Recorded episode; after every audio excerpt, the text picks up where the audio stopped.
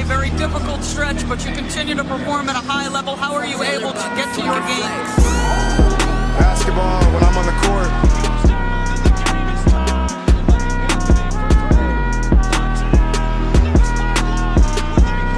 Rebecca, in the future, when you interview me, can you please take off your damn heels?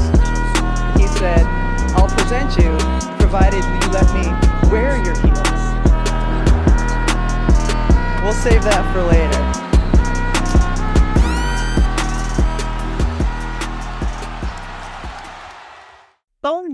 Dia, boa tarde, boa noite, pessoal. Estamos de volta. A Summer League tá rolando. O Damian Lillard ainda não arrumou seu canto em Miami. O James Harden segue na Filadélfia por enquanto. Mas o assunto dessa semana é outro: seleção feminina de basquete.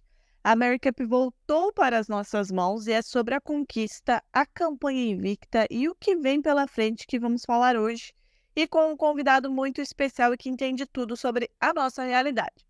Mas antes, quem chega aqui é a minha parceira Agatha. Bom dia, Agatha, tudo bem? Você que está aí tomando o sol, aproveitando o mar e de quebra ainda encontrando o Benite na praia, enquanto eu estou aqui com a minha garganta lascada, passando frio e com chuva, é isso mesmo? Tri que eu fugi, né? Da, da, do, do minha vida cinzenta e, e vim pra praia aproveitar esse momento de paz e serenidade. E tá bastante sol aqui, inclusive. Aí montei meu guarda-sol, olhei pro lado e do meu lado estava Vitor Benite, né?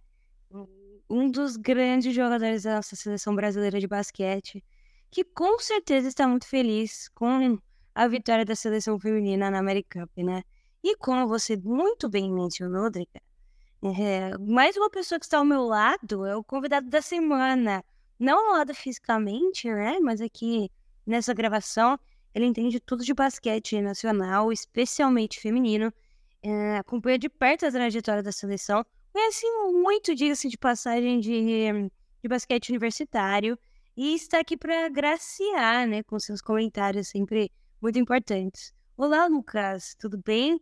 Eu já vou começar te pedindo uma coisa.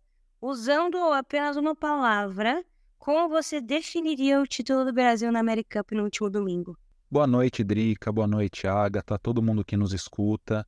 É, primeiro, queria agradecer por, por mais esse convite. É, adoro falar de basquete, basquete feminino, principalmente com, uma, com duas companheiras tão qualificadas.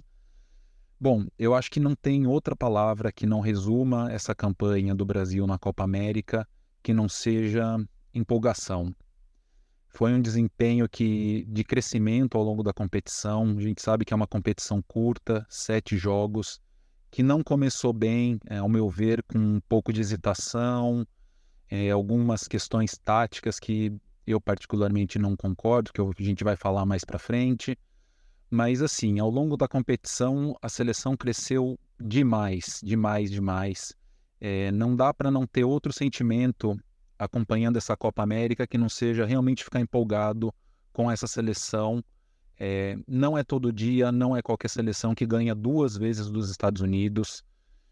É óbvio, uma seleção universitária é, que não mandou seus, seus melhores nomes, mas a seleção dos Estados Unidos é sempre Estados Unidos, sempre favorito.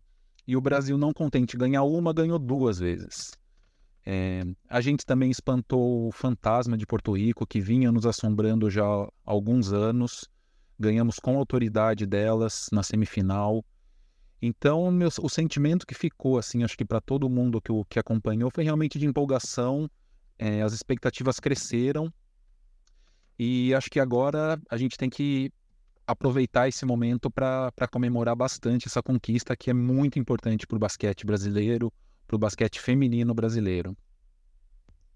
Bom, o Brasil conquistou o título que não vinha desde 2011, quando o Brasil derrotou a Argentina. Foram 12 anos de espera e a volta ao topo foi de dar gosto, né? Como o Lucas falou, empolgante. Foi uma campanha invicta. A equipe do técnico José Neto venceu os Estados Unidos na final e já tinha feito o mesmo, já tinha vencido na fase classificatória. Com a conquista, o Brasil quebrou a sequência de títulos das norte-americanos, que vinham, né? Tentavam buscar o tricampeonato consecutivo.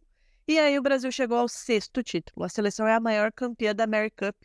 Logo atrás vem os Estados Unidos e Cuba, ambos com quatro títulos cada. Na final desse último domingo foram 69 a 58 para o Brasil e a Camila ficou com MVP. Antes de a gente falar sobre o que vem né, com esse título, o que ele traz de responsabilidades, de empolgação e de esperança, Agatha e Lucas, como que vocês viram essa conquista brasileira e o que mais chamou a atenção de vocês durante a competição lá no México? E digo mais, pergunto mais, aliás, é, vocês imaginavam que a gente pudesse fazer uma campanha como a gente fez? Vou deixar a parte mais técnica para o Lucas e eu, eu, vou falar mais da, da, da, parte que a gente sente, né? Não, não necessariamente da que a gente vê, mas eu vejo um time mais preparado, um time mais calmo, mais resiliente. Eu até falei isso no Twitter, né? Fiz um tweet sobre.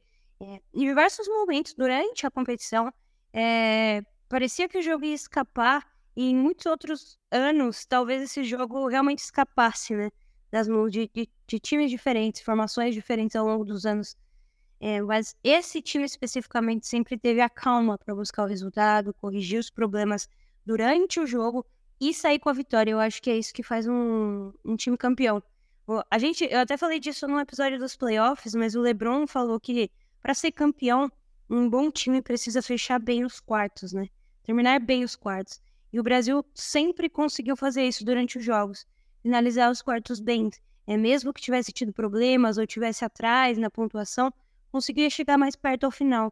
E isso disse muito sobre o resultado é, dessa campanha, né? Que foi o título. Então, eu vejo um time muito pronto, um time confiante.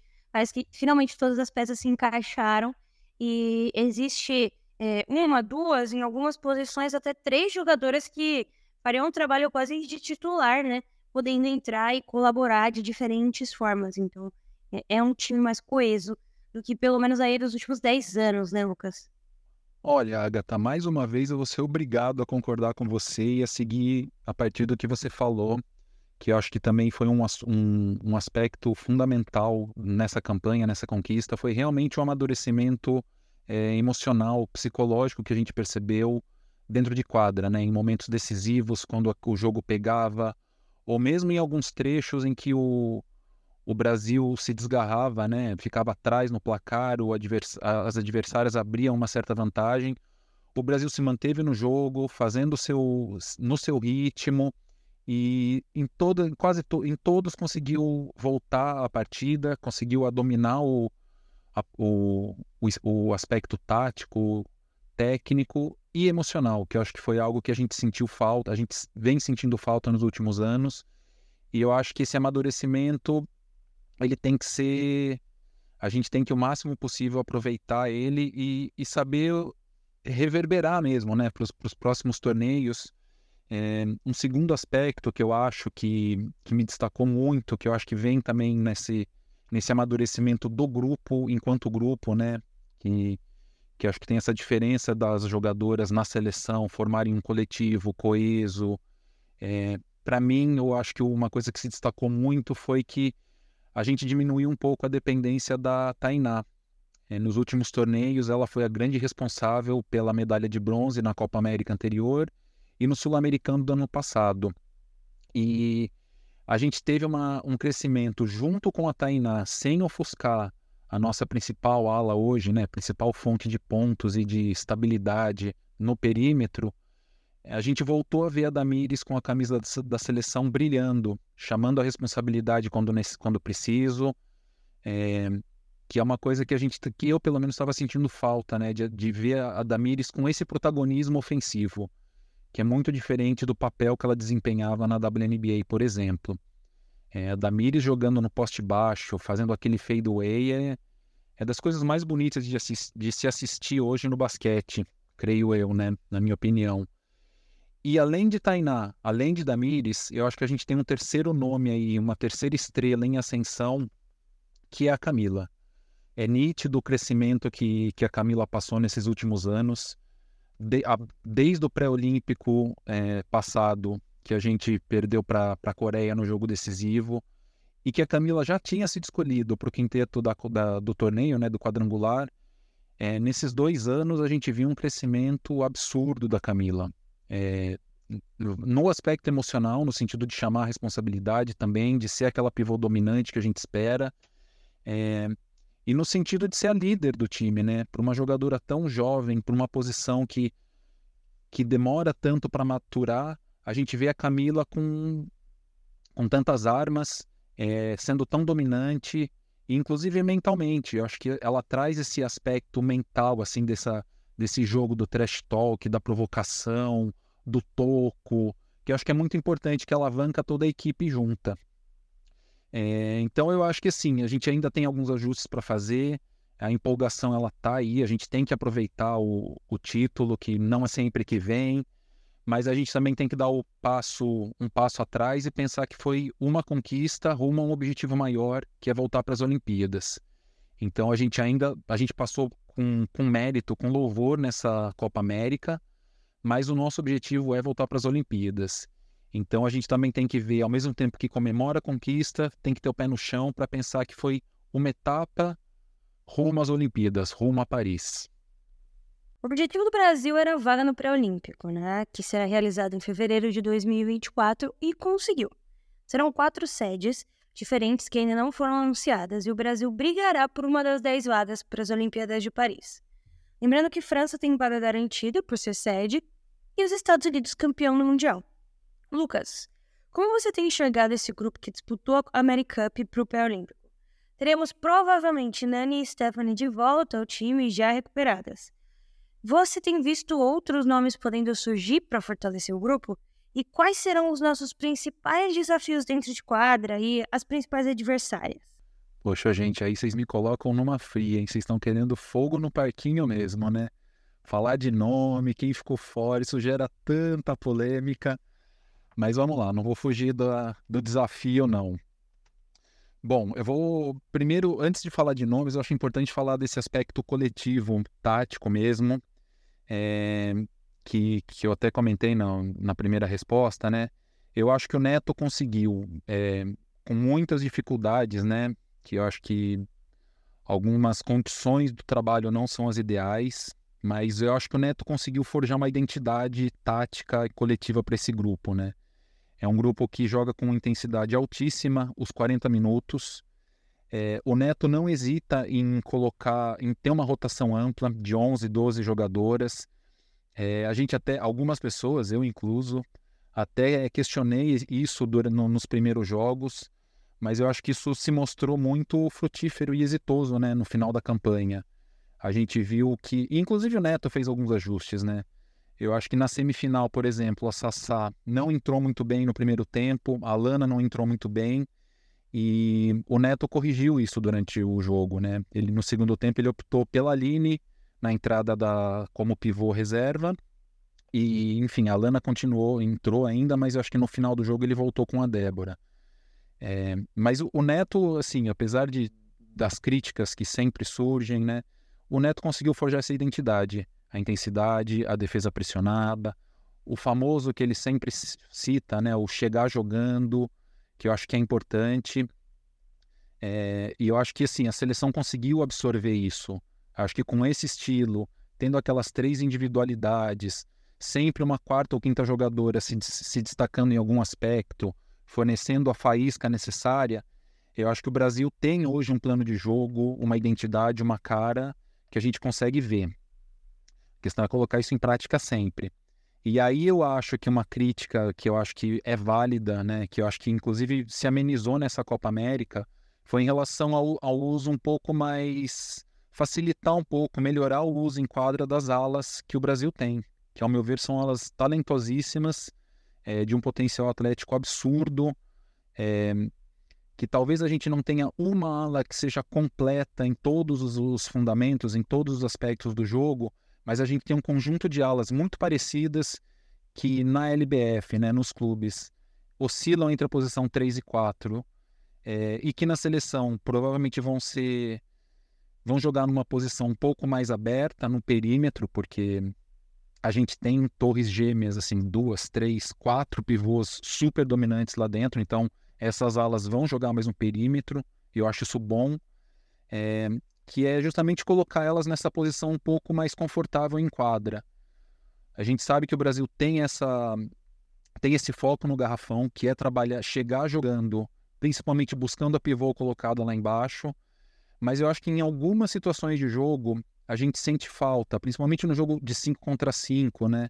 Eu acho que contra a Argentina isso ficou muito evidente, eu acho que um pouco contra a Venezuela também. Dessas situações de 5 contra 5, diversificar um pouco mais o jogo coletivo. Então, fazer as alas saírem de corta-luz, talvez dois bloqueios duplos, por exemplo. As pivôs alternando não só uma em cima e uma embaixo, mas trabalhando junto. É, eu acho que tem uma série de variações táticas que, principalmente no 5 contra 5, é, vão poder render contra um tipo de jogo que a gente tem mais dificuldade, que é esse jogo mais travado, que é um jogo que não permite a velocidade, que a gente viu nessa Copa América. Na Argentina, mas que a gente vai encarar no pré-olímpico mundial e, se Deus quiser, se, se a CBB der condições ideais, a gente vai ver na Olimpíada de Paris um estilo um pouco mais europeu, que é um estilo mais cadenciado, que não gasta, é, que gasta o cronômetro, que não desperdiça a bola, é, ou mesmo o estilo asiático, né, de muito volume de chutes de três, mas que também tem esses aspectos, né, de um controle tático do jogo, de um planejamento de jogo muito destrinchado e seleções prontas, né? Que estão jogando juntas há muito tempo. É... Então eu acho que a gente tem esse desafio coletivo, né? Que é um primeiro destaque que eu faço. E aí, partindo pro colocando fogo mesmo, riscando fósforo e jogando no, no mato seco, é... eu acho que a Copa América, quem estava nessa Copa América ganhou pontos com a comissão técnica, com a torcida e com todo mundo, né? Um título sempre pesa. É, ao meu ver, eu acho que no quesito na armação do time, hoje a gente tem consolidadas a Débora e a Lana, é, que como eu falei das alas, eu acho que isso, esse aspecto também serve para as armadoras, né? A gente não tem uma armadora que seja muito boa defensivamente e muito boa ofensivamente que controle o ritmo de jogo e saiba jogar no pick and roll e tenha chute de três. É, a gente não tem uma armadura tão completa assim hoje. A gente tem boas armadoras com boas funções dentro de quadra, é, que inclusive se completam. Né? A Débora é muito boa, ela é uma defensora acima da média. É, já a Lana consegue pontuar, ela tem esse esse fogo, né, de produzir mais pontos, de partir para a cesta, de buscar o contato que a Débora não tem tanto. Eu gostaria que essa, eu acho que essa posição ainda está em aberta, né? Eu acho que a Débora, ela é a melhor armadora hoje, é a titular, mas eu acho que essa segunda vaga não está tão, acho que a Lana não chegou tão forte quanto ela poderia. Então, eu acho que ainda tem a gente tem um cenário aí de Maria Paula Albiero disputando a vaga, é, a própria Laís que é, não tem sido convocada nas últimas convocações, mas que mas que faz uma LBF muito boa, que tem esse ritmo alucinante, tem uma boa defesa. A Laís, é... enfim, acho que de armadora, eu acho que depende muito desse arranjo de como essa armadura vai conseguir lidar com as outras peças. Nos, nas pivôs, eu acho que a gente está muito. A gente tem um grupo muito estabelecido, né? Que é Camila, Damires, é, Stephanie, que deve voltar, Érica como essa figura para pouco, para uma minutagem pequena, mas que traz experiência e bagagem. E aí eu acho que brigando por uma quinta vaga, tem um grupo grande também, que eu acho que a Sassá teve bons momentos na Copa América, assim como a Aline teve bons momentos na Copa América. É, e tem outros nomes na LBF que vem fazendo competi uma competição muito boa. A própria Isa Sangali, apesar de não ser uma pivô de, de ofício, ela tem jogado ali e tem sido uma das melhores jogadoras, candidatíssima a MVP da liga, né? E eu acho que talvez a posição que a gente tenha mais abertura, mais para crescimento, ou mesmo para surgimento de novos nomes, é nas alas. É, que a gente tem um grupo muito grande, né? Que vai desde Sossô, Ramona, que joga mais na posição 2, passa por, por Tainá, Tainá da, do Rio de Janeiro, né? Que foi, acabou sendo cortada na, na reta final de preparação é, Rafa Monteiro. A Manu chegou muito bem nessa Copa América. Eu acho que provavelmente ela tenha segurado um nome, né? Um nome de futuro, mas que já no presente já tem sido bem. A Nani vai voltar. Então, acho que a gente tem muitas possibilidades que precisam ser testadas.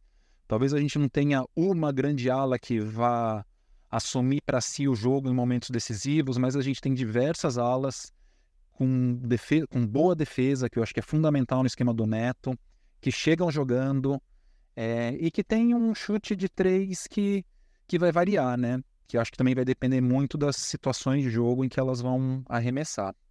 Bom, além do jogo em si, há outros fatores nessa equação, né? Como preparação, os calendários que acabam se chocando e inviabilizam, inclusive, uma preparação adequada. E como já vimos em outros momentos no basquete nacional, algumas decisões e planejamentos que podem, inclusive, minar todo um trabalho. E aí, Lucas e Agatha, eu quero que vocês falem um pouquinho, né? Como que vocês enxergam o Brasil?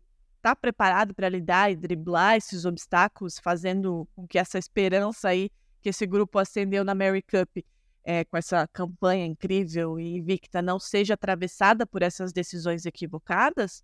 É, e para vocês, quais são os principais pontos que precisam ser prioritários no planejamento dos próximos meses para garantir que esse extra-quadra não impacte diretamente né, no desempenho desse grupo?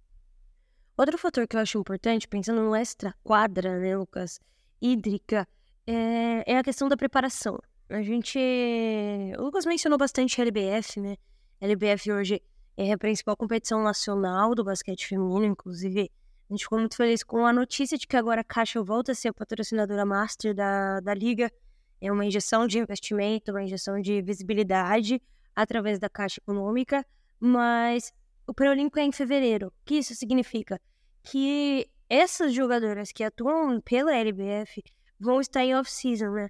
não vão estar jogando. Então é muito importante que a seleção brasileira, a CBB especificamente, tenha o cuidado de pegar essas jogadoras que, que podem ir para esse pré-olímpico e continuar o trabalho. Não deixar que cada uma treine sozinha, sem uh, ritmo do jogo, sem entrosamento, para que isso seja feito só na hora da, da, do campeonato. Então é importante que haja um planejamento para que essas jogadoras continuem treinando juntas e se mantenham forte nessa nessa preparação, né? Essa pergunta, eu acho que tem que estar tá na cabeça de todo mundo a resposta, que eu acho que, inclusive no sentido de da gente ter esse sentimento compartilhado de cobrança mesmo. É, a gente tem que pressionar a CBB para que dê condições de preparação para esse grupo treinar junto, é, conviver junto, passar por situações de amistoso, é, com estilos diferentes de basquete. O que essa seleção precisa é ter condições boas de preparação.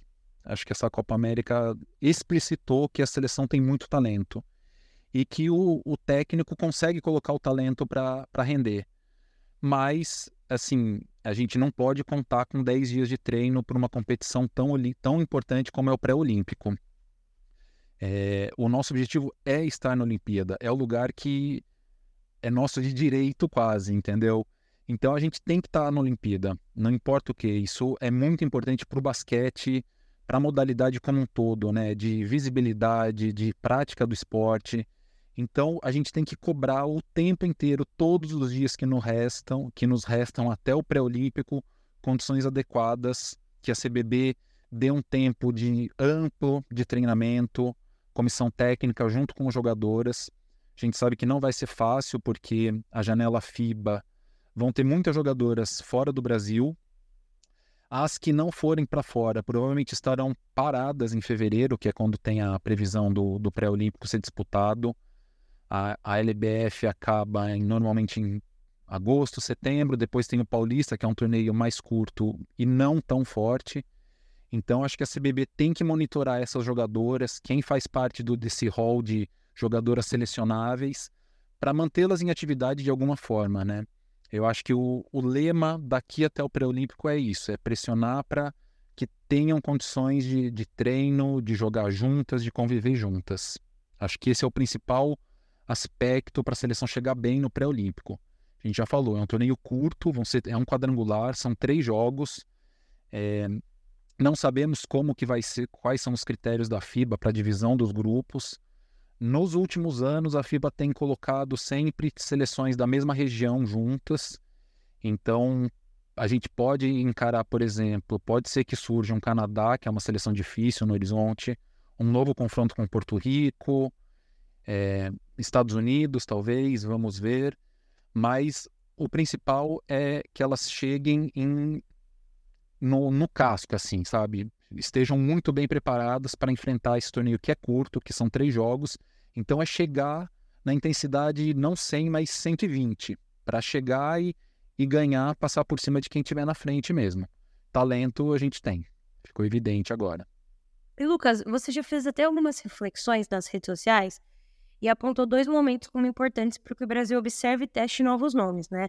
Você já mencionou alguns nomes que são consolidados, mas nós temos agora a Universidade e o PAN, que são duas competições importantes, né?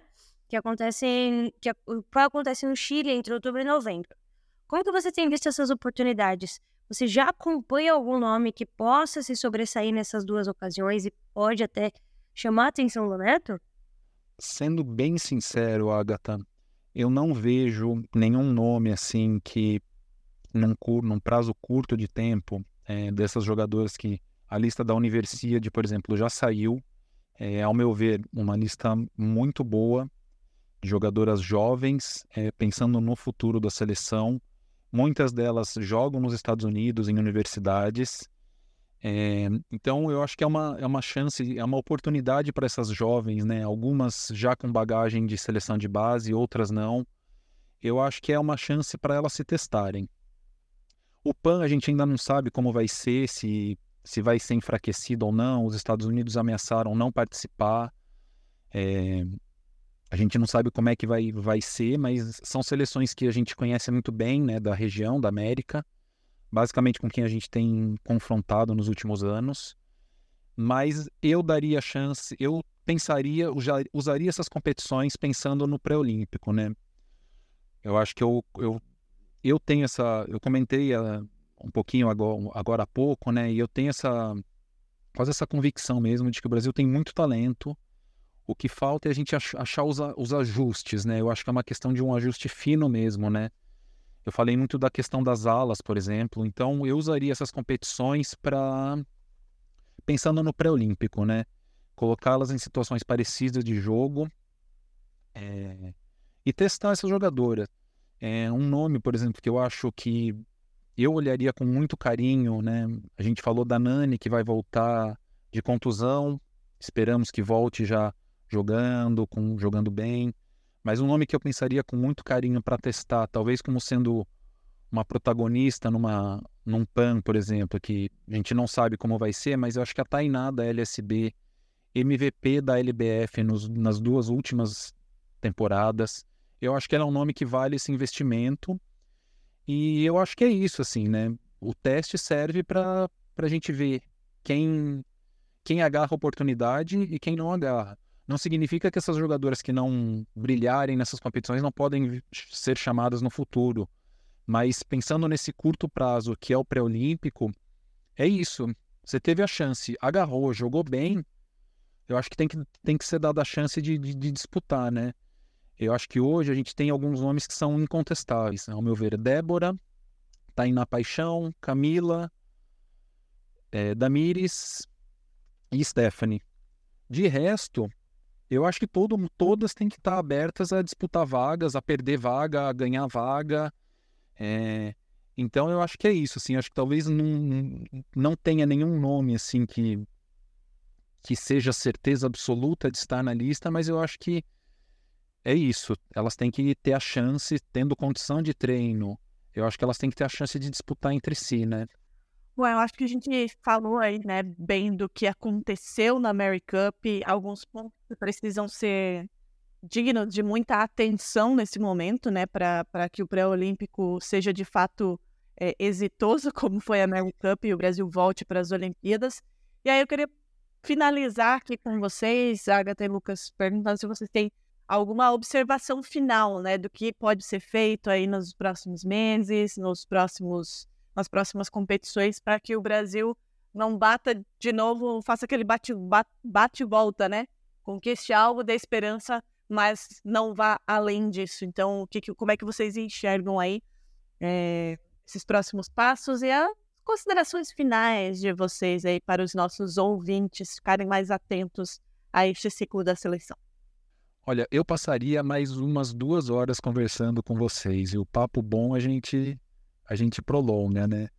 Mas é, queria agradecer, né, me despedir agradecer mais uma vez o, o convite para participar. É, adoro conversar com vocês, vocês sabem disso, tenho um carinho especial pelo NBA das Minas. É, e acho que o. Queria me despedir, assim, convocando mesmo todo mundo a acompanhar a seleção brasileira feminina de basquete. A Liga de Basquete Feminino tá no, nos finalmente, tá na. Já essa semana começa as quartas de final, melhor de três partidas. Grande parte dessas jogadoras campeãs vai estar na, nas quartas de final. Então é isso, é convocar todo mundo. Acho que o momento de euforia, de comemoração, a gente ainda está curtindo, mas acho que a gente já pode dar esse próximo passo para apoiar essas jogadoras e cobrar novamente condições de, de treino, de preparação, para que esse grupo consiga chegar no teto de talento que elas têm, que não é baixo, que é muito alto. Eu tenho essa crença, assim, de que se, se elas tiverem condições, elas vão chegar alto e vão brigar, podem brigar por medalha em Olimpíada. Por que não, por que não sonhar, né? Acho que o sonho nunca é ruim.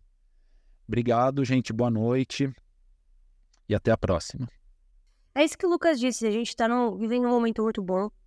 Vivendo uma situação em que a gente tem confiança da, na nossa seleção. A CBB parece estar também tendo esse mesmo nível de confiança que a gente que assiste, a gente que acompanha também tem hoje. É, os patrocinadores hoje estão apoiando mais, cada vez mais, o basquete feminino. E nós temos um, panorama de seleção muito interessante, né? Jogadoras novas, muito novas, que já são realidade, como é o caso da Camila, que deve aí defender a nossa seleção por pelo menos mais uma década e meia, né? O que deixa a gente muito feliz. Jogadoras veteranas que estão passando esse bastão, como é o caso da Érica, mas no meio disso, a gente tem uma seleção muito mesclada, então nos dá esperança de ver um ciclo maior, né? Com essa equipe, com essa base.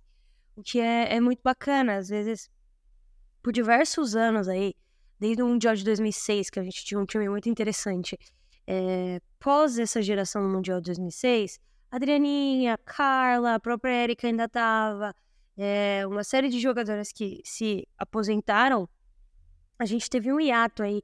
Eu não diria de talento, mas eu diria de investimento, de cuidado, de preparação para fazer com que a seleção perdurasse nesse sentido. E finalmente a gente tem condição suficiente para receber tudo isso de volta. E é óbvio que depende muito da CBB, depende do investimento da Confederação do Basquete Feminino, mas também depende da gente, de apoiar, de cobrar, de assistir, de comparecer. Isso, a, a nossa a nossa presença é muito importante quando a gente fala de todos esses aspectos que, que fazem com que a CVB apoie ainda mais o basquete feminino, né?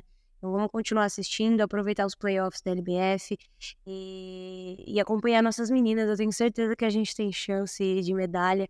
Aproveitar abaixo de algumas seleções, né? A Argentina foi muito mal no American Cup. A Argentina que tinha grandes jogadoras, inclusive lá, Buquete, a Melly Greter, e não conseguiu ser feliz nesse sentido, né? Então, é, é importante a gente aproveitar essas oportunidades. Seleções, algumas seleções não foram bem, mas são seleções que podem dar a volta por cima. Então, é ficar esperto, aproveitar o momento e garantir essa vaga da Olimpíada no Pré-Olímpico de fevereiro. Que se tudo der certo, será aqui, né, Drica? Se tudo der certo, acompanharemos em louco, diga-se de passagem. Né? Tu já pensou? Que loucura, hein? Oh, meu Deus, tomara que aconteça, né? Para quem não viu, o Brasil aí vai se candidatar para ser uma dessas sedes, né? A gente já disse que serão algumas sedes. Então, vamos aí orar para que seja aqui, para que a gente possa acompanhar de pertinho e contar essa história, né? De voltar para as Olimpíadas seria incrível, contar em loco. Então, vamos todo mundo fazer né, uma corrente positiva para que isso aconteça. Primeiro vamos pensar no pré-olímpico, depois a gente pensa nas Olimpíadas, né, Agatha?